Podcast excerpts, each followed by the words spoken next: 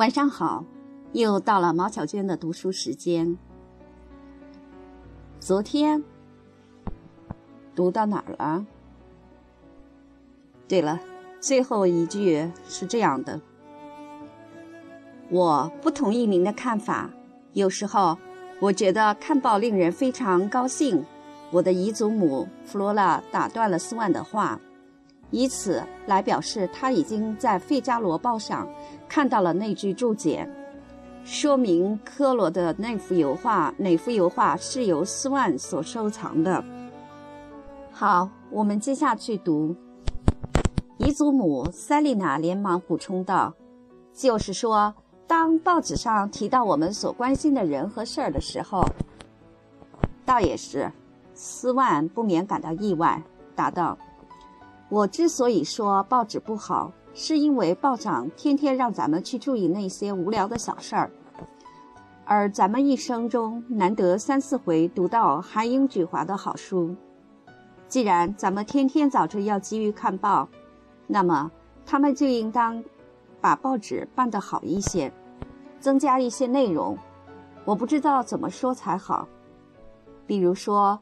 来一点儿帕斯卡尔思想集之类的文章，他故意调侃似的把“思想集”三字说的夸大其词，以免显得很学究气。那种切口烫金的精装书，咱们每隔十年不过翻上一回。他补充一句：像有些社交界人士装的愤世嫉俗，对富丽堂皇的东西不屑一顾似的。书里咱们又读到些什么？无非是希腊王后幸嫁戛纳，那亚公主举办化妆舞会，好像只有这样才合乎规矩。说到这里，他又后悔失言，把正经事儿说得过于轻佻。他解嘲似的接着说道：“咱们的话题太高雅了，我不明白为什么咱们要谈论这些。”高深的尖端。这时，他转身对我的外祖父说：“还是说圣西门吧。书里说莫莱夫里埃居然有胆量向他的儿子们伸手。您知道，关于这位莫莱夫里埃，圣西门是这么说的：他简直像只厚壁酒瓶，里面只有起码的水分，粗俗而愚蠢。”弗罗拉赶紧插话道。酒瓶有薄有厚，我倒是知道有些瓶子里装着完全不同的东西。他想趁机谢谢斯万，因为那箱阿斯蒂葡萄酒，斯万是送给他们姐妹俩的。斯万一时十分尴尬，硬着头皮往下说：“圣西门是这样写的，我不知道他是无知呢，还是存心犯傻，他居然想把手伸过去。”同我的孩子们握手，我幸亏及时发觉，没有让他得逞。我的外祖父对于无知呢，还是存心犯傻这种说法佩服得五体投地。可是塞琳娜小姐，由于圣西门这么一位文学家的大名，没有让她的听觉功能完全沉入麻痹状态，听到这话，顿时义愤填膺。什么？您居然钦佩这样的描写，好。不过这能说明什么问题？难道同样是人，这个人就不如那个人吗？人只要聪明、勇敢、善良，公爵也罢，马夫也罢，有什么关系？您的神西圣西门倒好，居然教他的儿子们不理睬正派人的友好表示，这也算教子有方？简直恶心！你居然敢引为经典！我的外祖父眼看谈话遇到这么多的障碍，非常扫兴，感到已不可能诱导斯万讲点他爱听的故事了，于是悄声对我的妈妈说：“上次你告诉我的那句诗是怎么说的来着？碰到眼前这种情况，倒可以让我舒一口气。你提个头吧。啊，想起来了，主啊！”有多少美德，您教我们憎恨？哎，说的真好啊！我两眼盯住了妈妈。我知道，只要一开晚饭，他们就不会让我待到晚饭结束。为了不使我的父亲扫兴，妈妈不会让我当着大家的面儿像我在卧室里那样的亲他好几遍的。所以，在餐厅里，在就要开晚饭的时候，在我感到那时间即将来临的当口，我就先为那短促而悄然的一吻，从我力所能及的方面做好一切准备。我用眼睛选定妈妈的脸上的某一个部位，作为我的吻的落点。由于我在精神上已经有了吻的开端，所以我做好思想准备，以便在妈妈把脸凑过来的刹那间，我能充分的感受到我嘴唇贴着的他那部分的肌肤的温存。我好比一个画家要画幅肖像，但是描绘对象只能短暂的出现几次。画家在准备调色板之前。早已根据自己所做的笔记做好细致的回忆，即使描绘对象不在场，他也能画得惟妙惟肖。然而，晚饭的铃声还没有打响，我的外祖父却残忍地说：“虽然他并没有意识到自己的残忍，这孩子看样子很累，该上楼睡觉去了。再说，咱们今天晚饭吃得晚。”我的父亲本来就不如我的母亲和外祖母那样一丝不苟地信守协议。这时说道：“是啊，快睡觉去。”我想过去亲亲妈妈，就在这一刹那，晚饭的铃声响了。不必了，别麻烦你的妈妈了，这也就等于道过晚安了。这种表示本来就多余可笑。快点儿上楼去。我等于连盘缠都没有领到，就得上路。我必须像俗话所说，呛着心眼儿，登上一级一级的楼梯。我的心只想回到回转到母亲身边去，因为母亲还没有吻我，还没有以此来给我的心灵发放许可证，让她的吻陪我回房。但是我不得不违心上楼。这可恨的楼梯啊！每当我踏上梯级，总不免凄然若失。那股油气味儿可以说已经吸收了、凝聚了我天天晚上都要感到、都要感到的那些特殊的悲哀。也许正因为如此，一闻到它，我才更感到痛心。我的智慧在这种嗅觉的形式下变得木然而丧失了功能。当我们沉入梦乡时，我们不会感到牙疼，只觉得仿佛有一位姑娘掉进水里，我们拼命把她从水里打捞起来，捞起又掉下，掉下又捞起，一连二百次。或者好比有那么一句莫里埃的诗，我们不停地背诵。处于这种情况，我们只有醒来才能舒口气。我们的智慧才能使牙疼摆脱掉见义勇为的伪装和吟诵诗句的假象。当登楼时的悲哀以及迅雷般的速度侵入我内心时，我所感到的却是舒心的反面。那种侵入几乎是顿时发生的。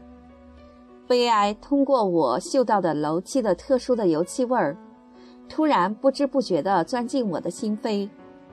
这比通过精神的渗透更具有毒害心灵的功效。我一进卧室，就得把一切出入口全部堵死，把百叶窗合上，抖开被窝，为自己挖好木坑，然后像裹尸一样换上睡衣。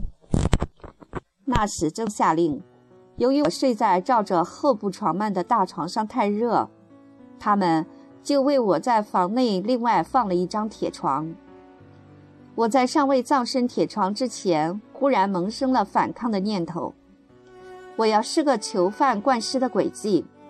我给母亲写了一封信，说有要紧事儿要当面禀告。信上不便说，只求他上楼来见我。我只怕弗朗索瓦斯不肯为我送信。她是我的姨祖母家的厨娘。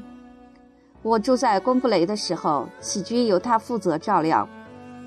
我想，家里有客时要她给我的母亲递信，其难度之大，正等于求剧院门房给正在台上演出的女演员送便条，几乎是办不到的。不过，能办不能办，弗朗索瓦斯自有一部专严峻专横、条目繁多、档次细密、不得通融的法典，其间的区别一般人分辨不清，也就是琐细至极。所以，他那套法典大有古代法律的风貌。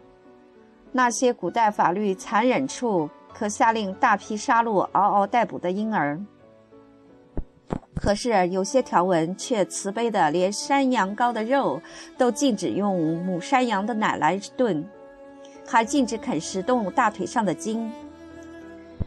有时候，弗朗索瓦斯顽固地拒绝为我们干托他办的事儿。由此而论。似乎他的法典对于上流社会的复杂规矩和交际场合的种种讲究都有所估计，而这些单凭他这样一个农村女仆的所见所闻，是得不到任何暗示的。我们只能说，他身上有一种非常古老、高尚，但又不为人们所理解的法兰西传统沉寂，好比我们在那些手工业城市中所见到的那样。陈旧的华屋证明往昔曾是王公性驾之地。化工厂的工人们从事劳动的场地周围，有古老的雕塑珍品，主题有泰奥菲尔遇到圣母显灵，或者埃蒙四兄弟乘坐神马成威。至于我当时的那个特殊情况该如何发落，弗朗索瓦斯的法典自有毫不含糊的规定。尊长敬客，所以除非发生火灾，他多半不可能为我这区区小儿去惊扰正陪着斯万先生说话的母亲大人。弗朗索瓦斯经常教训说，不仅对父母长辈要孝敬，对亡人、僧侣和王上要恭敬，还应该尊敬受到款待的宾客。这一套敬人之言，倘若出自某部著作，我或许会深受感动，偏偏出自他的口中，我听了不免又气又恼。尤其是因为他说那么说的那么一本正经，细声细气。尤其是今天晚上，他把请客吃晚饭看成神圣的礼仪，结果他必定拒绝惊扰宴会的礼仪。不过我还是要试试运气。于是我毫不迟疑地撒谎说：“这封信并非我自己要写。我上楼时，妈妈吩咐过，看看有没有他要找的东西，务必给他一个答复。要是不给妈妈捎句话去，他会生气的。我明明知道弗朗索瓦斯根本不信，他跟原始人一样，感觉比咱们灵敏得多。”能从一般人察觉不到的征兆中一眼看透咱们企图掩饰的真相。他把信，他把信封足足端详了五分钟，好似单凭审查纸质和笔记便可知道信封里的内容。换句话说，便可确定应按他那部法典中的哪一项条款来处置。随后，他无可奈何地走出房间。那表情等于说：“唉，有那样一个孩子，做父母的也真算倒霉。”转眼间他又回来了，说：“现在席上正在用冰冻甜食，大师傅无法当着众人的面把信递给我妈妈，得等到上漱口中的档口才有法子送去。”我的焦虑顿时得到冰释，顷刻间乾坤扭转。方才我离开母亲，还意味着得等到明天才能重聚。可是，待会儿我的便条至少会把无影无踪的我喜滋滋地带进妈妈所在的那间厅堂，而且会在我妈妈的耳畔悄悄地谈论我。虽然母亲看到便条肯定会不高兴，而且由于我的拙劣手段。将使我在斯万的眼中显得十分可笑，他更会加倍的生气。一秒钟之前，我还觉得餐桌上的冰冻甜食核桃冰激凌，以及漱口中之类的享受无聊透顶、邋遢可憎。因为我的妈妈是在我不在场的时候独自享受的。可现在，那间原来对我极不友好、禁止入内的餐厅，忽然向我敞开大门，就像一只熟的裂开了表皮的水果，马上就要让妈妈读到我便条时，我所给予我的关亲切关注，像蜜汁一般从那里流出来，滋润我陶醉的心房。我与母亲已经不再相隔一处，屏障倒塌了，柔情的丝丝缕缕重又把我和她联系到一起。而且还不止如此，妈妈还一定会上来的看我。我方才苦恼地想，斯万如果看到我给母亲的信，并且猜出我的用心，一定会瞧不起我。然而我后来才知道。他一生之中对类似的苦恼有过长期的体会，谁也比不上他更了解我。自己所爱的人在自己不在场或不能去的地方消受快乐，对他来说是一件烦恼苦闷的事儿，是爱情叫他尝到的滋味。那样的烦恼苦闷，从某种意义上说，本来就注定属于爱情，而且一旦落入爱情之手。它就变得具有专门的含义。但是，他钻进像我这样生活中呢还没有出现过爱情的人的心中，他实际上是对爱情的期待。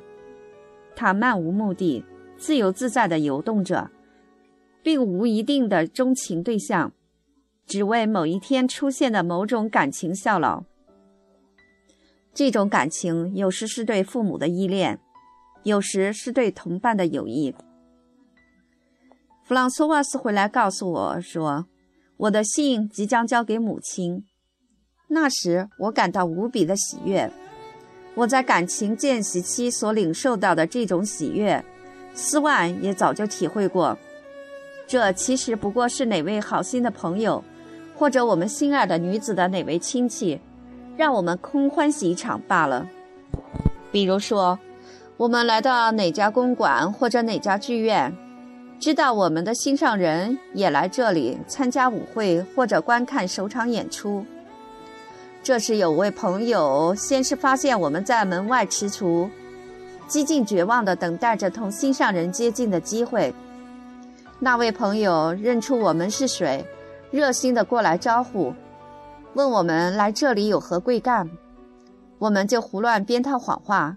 声称有一紧要紧事儿，必须告诉他的某位女妻。声称有要紧事儿，必须告诉他的某位女亲戚或者某位女朋友。他连忙请我们放心，说这事儿再好办不过。他把我们领进门厅，答应五分钟之内一定送他下楼。我们都感激他呀。正等于这时，我多感激弗朗索瓦斯这样与人为善的中间人，仅凭一句话就改变了我们的心境。刚才我们还以为里面是里面的灯红酒绿一定乌七八糟到不堪设想的地步，而且其中必有几股同我们作对的邪恶的蛊惑人心的旋风，把我们的心上人裹挟而去，让他嘲笑我们。可是顷刻之间，我们觉得这样的晚会还过得去，有人情味儿，甚至大有好处。若是那位向我们打招呼的朋友的态度来看，若以那位向我们打招呼的朋友的态度来看，因为他也是晚会中的一员，我们可以推断其他宾客不至于会有多坏。原先我们不知道他在里面会享受到什么样的乐趣，那漫长的时辰可望而不可及，残酷的折磨人的感情，如今却出现了一个供我们潜入其间的缺口，在构成那些时间的序列中有那样一个时刻，同其他时刻一样真实，却又更为重要，因为它同我们的心上人关系更为密切。他活灵，他活灵活现地出现在我们的眼前，我们占有它，参与其间，它几乎是我们自己创造出来的。这就是有人要去告诉他，我们就在楼下的那个时刻。也许晚会的其他时刻同那个时刻并无本质的差别，并不更令人心醉，而使我们痛苦万分。因为好心的朋友已经明白的告诉我们，他肯定会非常高兴下来的。跟您谈谈，总比在楼上百无聊赖的要好得多。唉。斯万有过在这方面的经验，感到他所不爱的人处处跟踪，甚至一直盯到晚会的门口，他岂能不生气？而第三者的好心并不能打消他的气恼，结果经常是只有那位好心的朋友一人下楼。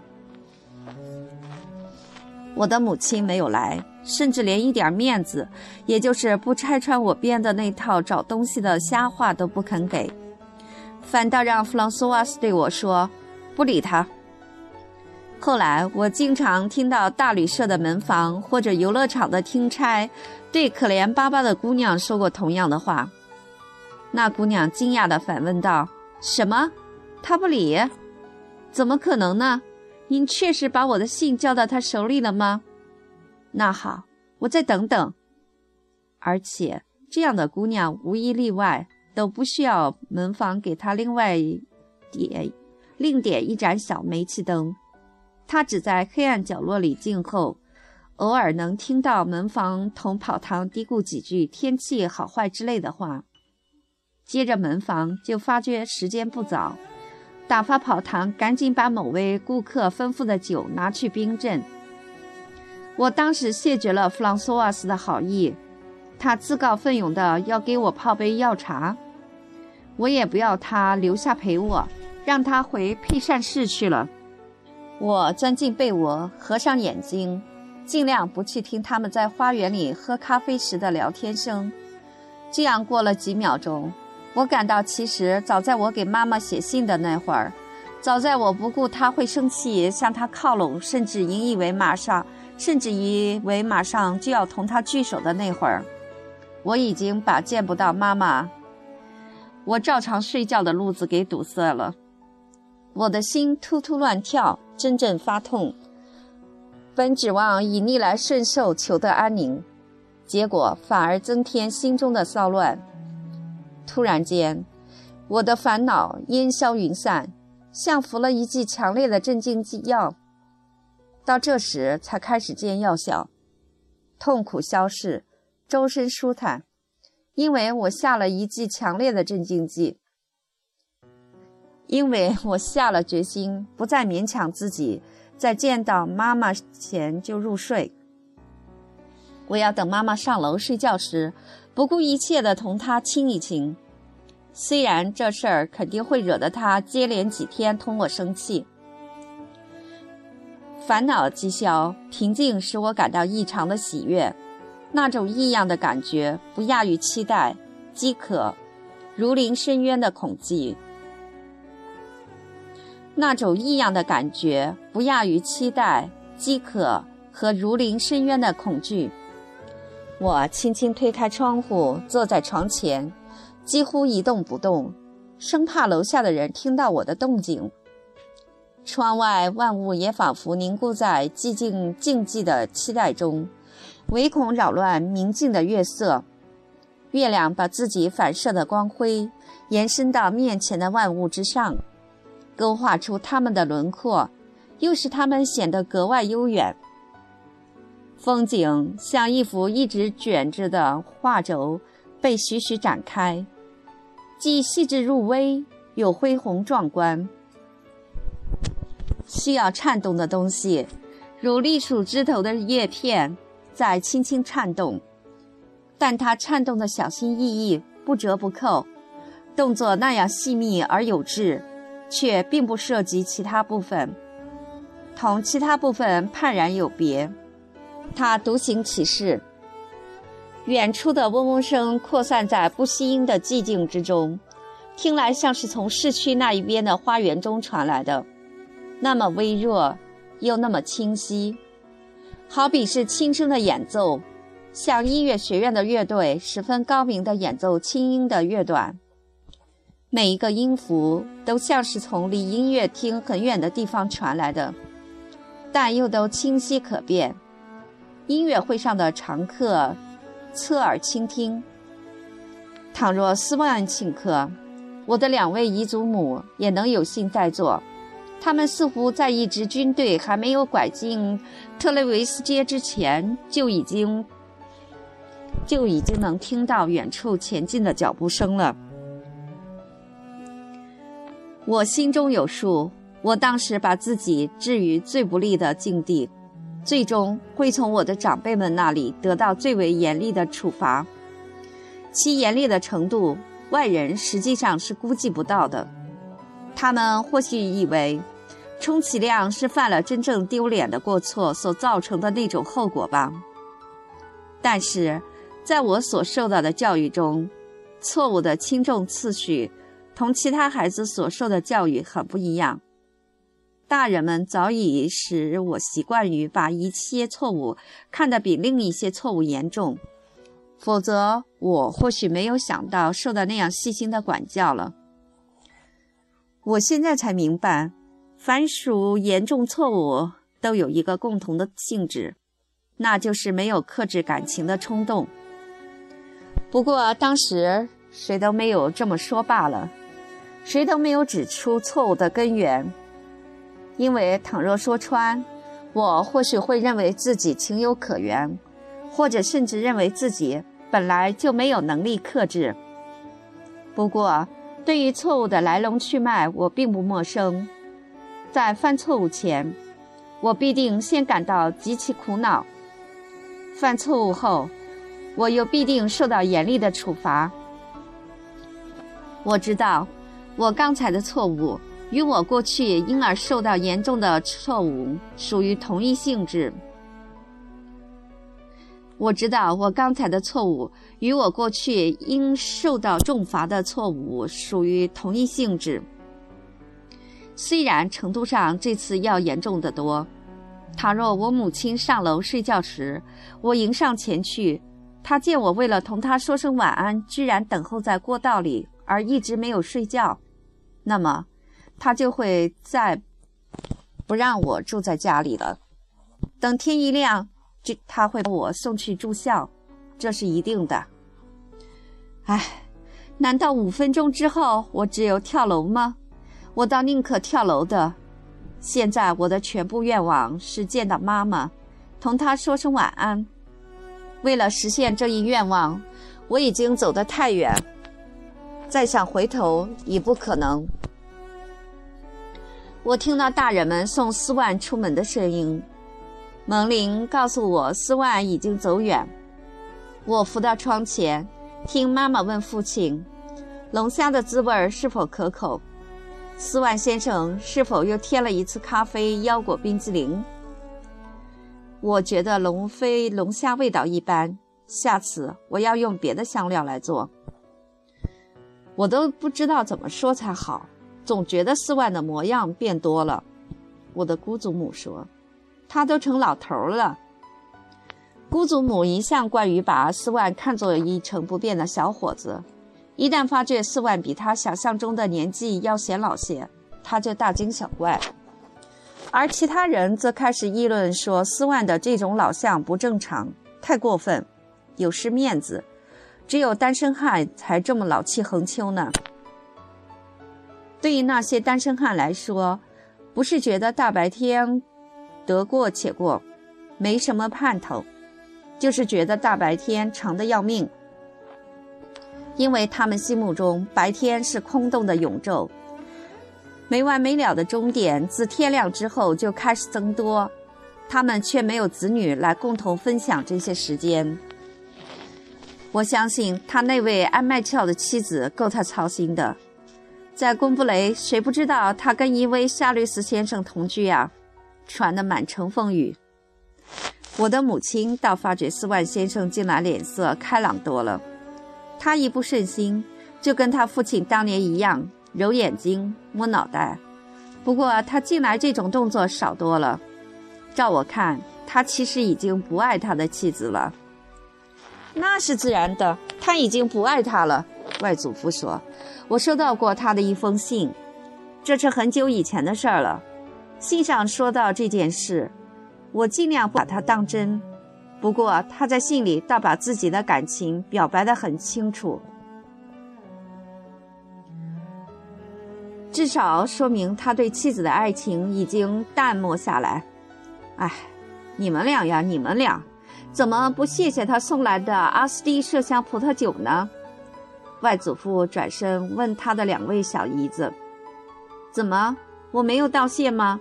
说句良心话，我还以为自己转着圈儿已经对他委婉地表达了谢意呢。”姨祖母弗罗拉回答说：“不错，你转弯抹角的说得很得体，我真钦佩你。”姨祖母塞丽娜说：“你也一样，说得很有分寸。”是的，我提到方玲的那段话，连我自己都深感得意。什么？你们这也算感谢人家？外祖父失声叫道：“这些话我倒都听到了，不过我怎么也想不到你们是说给斯万听的。你们不必怀疑，我认为他根本没有听出你们的血脉之音。看你说的，斯万可不是笨人，我肯定他领会到了。我总不能跟他提到几瓶酒多少钱吧？”我的父亲和母亲在花园里单独的坐了一会儿，后来父亲说：“咱们上楼睡去吧，好吗？”你愿意上楼，咱们就上楼吧，亲爱的。虽然我现在一点都不困，倒不是冰激凌里的那点咖啡弄得我这样精神。我发觉佣人的房间里灯还没灭，可怜索弗朗索瓦斯一直在等我呢。我要去请他帮我解开紧身衣上。紧身上衣后面的搭扣，你先更衣去吧。母亲打开了安着铁花条的门，走进正对着楼梯的门厅。我很快就听到她上楼关窗的声音。我蹑手蹑脚地走进过道，心砰砰乱跳，激动得几乎寸步难移。不过，这至少不是难过的心跳，而是提心吊胆，是过分兴奋。我看到楼梯井下烛光摇曳，那是我母亲秉烛上楼。接着我看到了妈妈，我扑上前去。她先是一愣，不知道是怎么一回事儿，随后她显出怒容，一声不吭。事实上，过去为了更微不足道的过错，她都能一连几天不理我。如果那是妈妈对我说一句话，这虽然意味着她不会不理我。但对我来说，也许是更可怕的征兆，因为比起严厉的惩罚来，不理我、生气，毕竟只能算不足挂齿的小事儿。他若开口，那就像辞退佣人似的，虽说的平心静气，但是下了决心的。送儿子出门的母亲给儿子一吻是为了告别，而只想跟儿子生几天气就了事的母亲。是不肯吻儿子的。然而，这时妈妈听到已经换好衣裳的父亲走出更衣室上楼来了。为了避免父亲训我一顿，他急得呼哧呼哧地对我说道：“快跑，快跑，别让你爸爸看到你像个疯子似的等在这儿。”可是，我还是反复的说：“来跟我说声晚安。”我一面说，一面提心吊胆的看着父亲的烛光已经映到楼，已经照到楼梯边的大墙上。不过，父亲越来越近，倒正好可以被我用来作为一种讹诈的手段。我希望妈妈为了避免父亲见到我，对我说：“先回到房里去，我对我待会儿来看你。”来不及了，父亲这时已经出现在我们的面跟前。我不觉念念有词地说了句谁也没有听到的话，完了。然而我并没有遭殃，父亲向来不像妈妈和外祖母那样对我宽容，允许我这样那样。凡他们允许的，父亲总不允许。他根本不顾什么原则，也谈不上什么人权。比如例行的散步，别人是不会让我去的，即使不让。起码也得给我许个愿。父亲却随口说个理由，或者干脆毫无理由，就在将要发出发之前，突然取消我去的权利。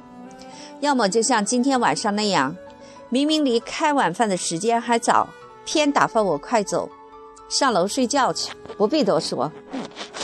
但是也正由于他如外祖母所说的没有原则，也就无所谓坚持了。他绷着脸，奇怪地看我一眼。后来妈妈尴尬地解释几句。他说：“那你去陪陪他吧。你不是说还没有睡意吗？你就待在他房里好了。反正我不需要你照应。”可是，亲爱的母亲不好意思回答说：“这跟有无睡意无关，总不能惯孩子。”谈不上惯。父亲耸耸肩膀。事情明摆着，这孩子心里不痛快，脸色那么难看，做父母的总不能存心折磨他吧？等他真弄出病来，你更要迁就他了。他的房里不是有两张床吗？吩咐弗朗索瓦斯为你收拾一下大床，你今晚就陪他睡吧。好，晚安。我不像你们那么好激动，我可要睡了。我还不能够感谢父亲，他凡是听到他称之为感情用事的话，只会恼怒。我不敢有所表示。他还没有走开，已经在我们跟前显得那么高大。他穿着一身白色睡袍，头上缠着淡紫和粉红两色的印度开司米头巾。自从得了头痛病之后，他睡觉总以此缠头。他的动作就像斯万先生送给我的那幅版画中的亚伯拉罕。那幅版画是根据布诺索·格索里的原作复制的。画中亚伯拉罕要萨拉狠心舍弃伊萨克，这已经是多年前的事儿了。当年烛光借生的那面楼梯旁的大墙早已荡然无存。有许多当年我以为能在心中长存不衰的东西，也都残破不堪。而新的事物继而兴起，衍生出我当年意想不到的新的悲欢。同样，旧的事物也都变得难以理解了。我的父亲也早已不会再对我的母亲说：“陪他去吧。”出现这种时刻的可能性，对于我来说已一去不复返。但是不久前，每当我侧耳倾听，我居然还能听到我当年的哭泣声。当着父亲的面儿，我总竭力忍着，等到与母亲单独在一起时，我才忍不住哭出声来。事实上，这种空气始终没有停止过，只因为现在我周围的生活比较沉寂，才使我又听到了它。好比修道院的钟声，白天被市井的嘈杂所掩盖，人们误以为钟声已停，直到晚上万籁俱寂时，才有遐迩可闻。那天晚上，我的母亲就在我的卧室里过夜。我犯了这样严重的错误，准备受到让我离家住校的惩罚，不料父母却对我恩宠倍加。过去我做了好事儿，都从来没有得到过这样的奖赏。我的父亲即使对我恩宠倍加，他的举止言谈仍具有专制武断、奖罚不当的成分，这已成为他行为的特征。在一般情况下，他办事多凭心之所至，难得深思熟虑。他打发我睡觉去的时候，那种态度，我称之为严厉，恐怕太过分。其实赶不上妈妈和外祖母严厉。他的天性在许多方面虽说同我很不一样，但同妈妈和外祖母就更有天壤之别。他八成直到现在都没有猜到我每天晚上有多伤心，而这一点，妈妈和外祖母却了如指掌。只是他们太疼我了。不忍心让我尝到痛苦的滋味儿，他们要我自己学会克服痛苦，以此来减轻我多愁善感的毛病和磨练我的意志。至于父亲对我的疼爱，那是另一种类型的。我不知道他有没有他们那样的勇气。他只要一发现我心里不痛快，就对我的母亲说：“去安慰安慰他。”妈妈那天晚上就待在我的房里了。弗朗索瓦斯看到妈妈坐在我的身边，握住了我的手，任我哭个不停的，也不训斥我。他看出必定发生了什么非同小可的事儿，便问妈妈：“夫人，少爷怎么了？哭成那样？”我本来是有权期盼妈妈来同我道晚安的，可是眼下的情况那样不同。妈妈看来不想以任何懊恼之情来损害这不同寻常的时刻，便这样回答说：“她自己也弄不明白。”弗朗索瓦斯，他神经太紧张，快给我铺好大床，然后上楼睡去吧。就这样。破天荒头一回，我的忧伤没有被看作应该受罚的过错，而是一种身不由己的病症。方才妈妈正式承认了，这是一种精神状态，我是没有责任的。我松了一口气，我不必在苦涩的眼泪中掺进什么顾忌了，我可以痛哭而不至于犯下过失。在弗朗索瓦斯面前。我是为这种人情的富贵而自豪。一小时前，妈妈拒绝上楼到我的房间里来，还不屑一答的付我快睡。如今，她那番通情达理的话，把我抬到了大人的高度，使我的痛苦一下子脱离了幼稚的境界，达到成熟。我的眼泪由此获得解放，我应该感到高兴。然而我不高兴，我觉得母亲刚才对我做出的第一次让步，她一定很为之痛心。她第一次在我的，她第一次在她为我所设想的理想面前退缩。她那么勇敢的人，第一次承认失败。我觉得我取得胜利是跟她作对，我使她的意志松懈，理性屈服。不过是因为他连续我有病，怕我伤心过度，顾念我年幼。我觉得那天晚上开始了一个新纪元，而且将成为一个不光彩的日子流传下来。倘若当时我有个勇气开口，我就会对妈妈说：“不，我不要，你不用睡我这儿。”但是我深知妈妈有审时度势之明。用现在的说法，就是很现实主义。这种明哲的态度，使他的理想主义天性有所收敛，不像外祖母那样热得像团火。我心里有数。现在既然毛病发作，妈妈宁可让我起码得到些慰藉，免得惊动父亲。当然，在妈妈那样温柔地握着我的手。想方设法止住我眼泪的那天晚上，他的俊俏的脸庞还闪耀着青春的光彩。但是我偏偏认为不该这样。他若怒容满面，我或许还好受些。我童年时代从来没有见过他这样温情脉脉，这反倒使我感到漠视悲哀。我仿佛觉得自己忤逆不孝，偷偷地在他的灵魂中画下了第一道粉皱纹，让他的心灵长出第一根白发。想到这里，我就哭得更凶了。这时，我看到了从来没有因我亲密撒娇的妈妈，突然受到我情绪的感染。